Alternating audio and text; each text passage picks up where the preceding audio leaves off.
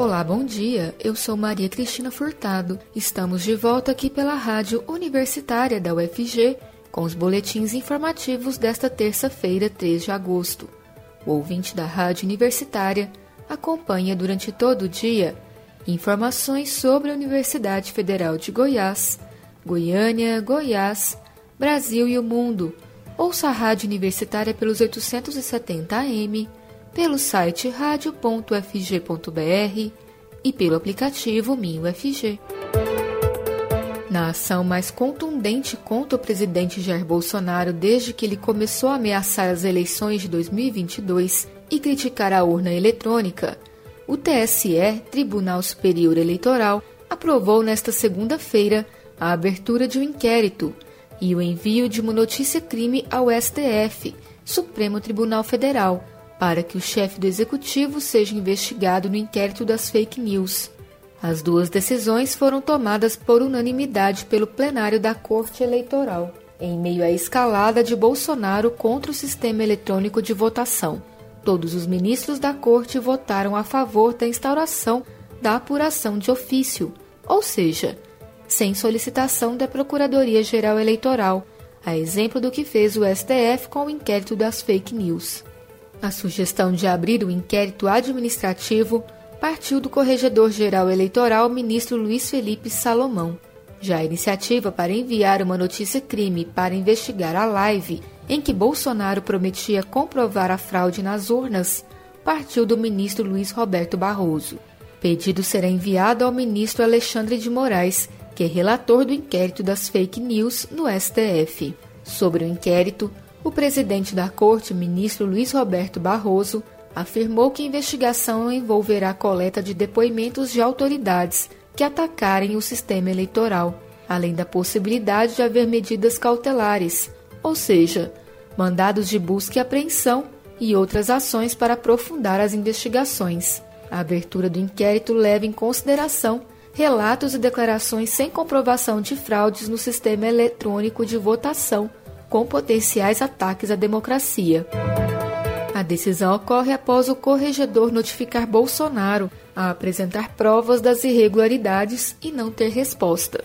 Com o inquérito, agora o TSE poderá tomar as providências cabíveis para sanar ou evitar abusos e irregularidades, e ainda requisitar a qualquer autoridade civil ou militar a colaboração necessária ao bom desempenho de sua missão. As decisões foram tomadas após um discurso duro de Barroso contra Bolsonaro.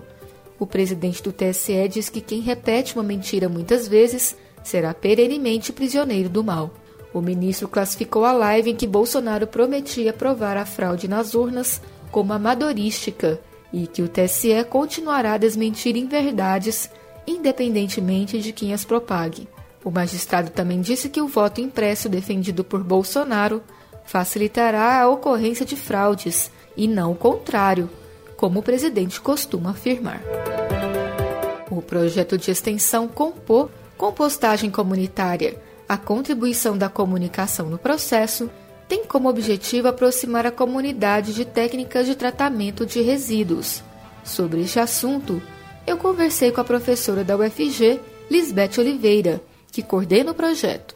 Vamos ouvir a destinação adequada de resíduos orgânicos e o seu reaproveitamento foram as motivações para a criação do projeto de extensão Compô, compostagem comunitária, a contribuição da comunicação no processo.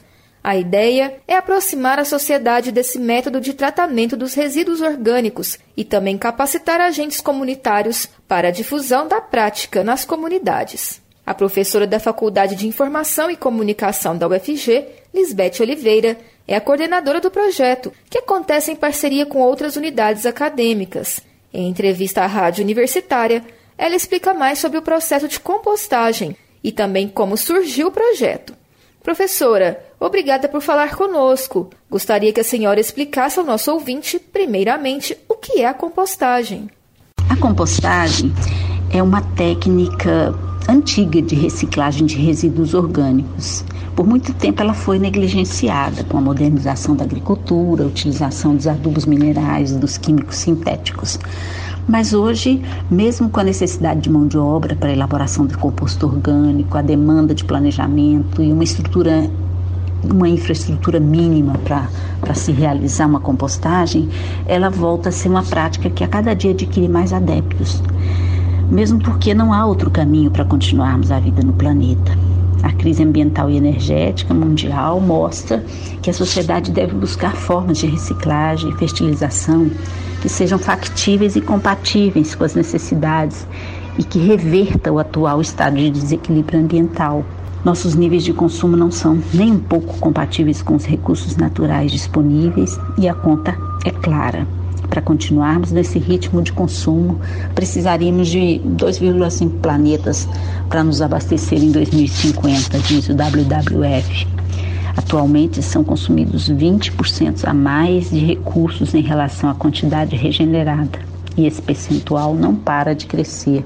Os benefícios da compostagem eles são inúmeros, desde a reciclagem da matéria orgânica a redução da dependência do agricultor por insumos externos, até a preservação ambiental pela diminuição dos adubos provenientes de fontes não renováveis. Além do mais, a compostagem promove ainda a manutenção da umidade do solo e melhora suas características físicas, químicas e biológicas. Professora Lisbeth, como surgiu o projeto Compor? O projeto Compor, ele surgiu em fevereiro de 2020 por uma iniciativa informal da produtora cultural e ativista socioambiental Cecília Canda, que fez uma chamada a todos os interessados no tema compostagem. Essa primeira conversa se deu no espaço do DCE da UFG, no dia 1 de fevereiro de 2020. Já naquela primeira reunião, compareceram 19 pessoas de diferentes setores da região metropolitana de Goiânia, Anápolis e outras localidades.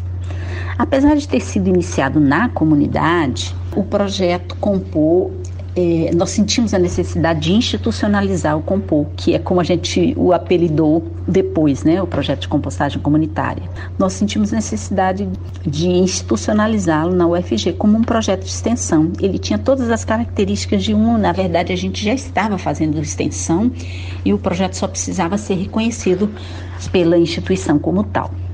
Naquele momento, criamos também um grupo de WhatsApp para troca de experiências e conhecimentos, e hoje esse grupo conta com a participação de 84 pessoas. Naquela primeira reunião, nós já saímos com a data de uma nossa primeira oficina, que era um dos nossos objetivos, a realização de oficinas naquele espaço e fora dele, para trocarmos experiências, oficinas de compostagem. Então, no dia 16 de fevereiro, a gente realizou, voltou do DCE e realizou a nossa primeira oficina, que foi uma oficina de leira estática aerada, uma técnica que foi uma oficina ministrada pelo André Baleiro, que é um dos integrantes do projeto, está conosco até hoje, bastante ativo. A oficina foi um sucesso, contou com mais de 30 participantes, que trouxeram de casa seus materiais, né, materiais necessários para a realização da oficina, desde resíduos a serem compostados até serragem e ferramentas. Foi uma experiência inesquecível. Qual a importância de ações que visam o tratamento de resíduos para a sociedade? A preservação ambiental tem sido objeto de constante preocupação, ocupando o foco de debates no mundo todo. Se discute as condutas mais adequadas para minimizar os impactos que atividades industriais, comerciais e até residenciais podem causar no meio ambiente. Dentre esses impactos, a geração de resíduos sólidos é a que mais tem causado preocupação, uma vez que praticamente todas as atividades econômicas geram em suas atividades algum tipo de resíduo, Percebendo a importância do tema na sociedade, é que na última sexta-feira, dia 9 de julho, tivemos uma audiência pública na Câmara dos Vereadores de Goiânia com a participação de vários atores da sociedade. A Compor esteve presente, defendendo uma ação mais efetiva do poder público, políticas públicas que envolvam a população e seja menos onerosa para os cofres públicos.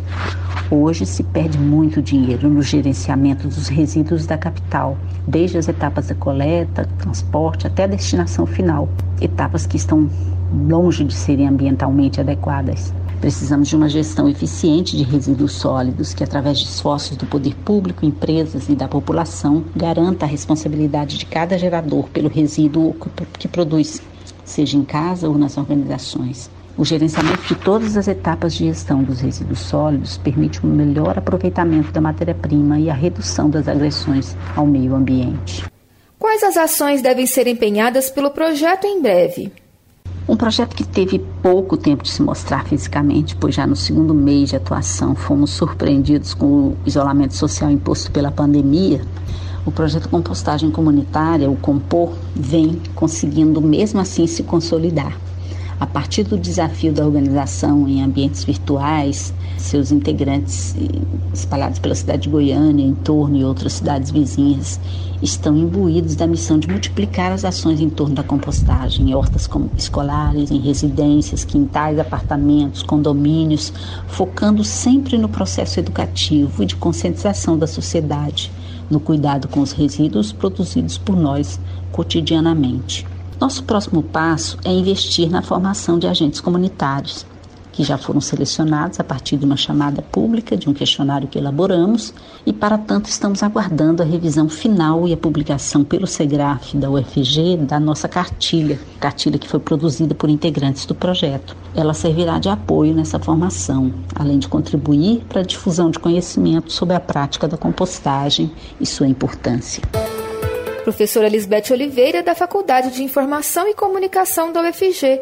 falou sobre o projeto de extensão Compor, Compostagem Comunitária, a contribuição da comunicação no processo, o qual ela coordena, e também explicou como esse processo simples da compostagem pode auxiliar o meio ambiente.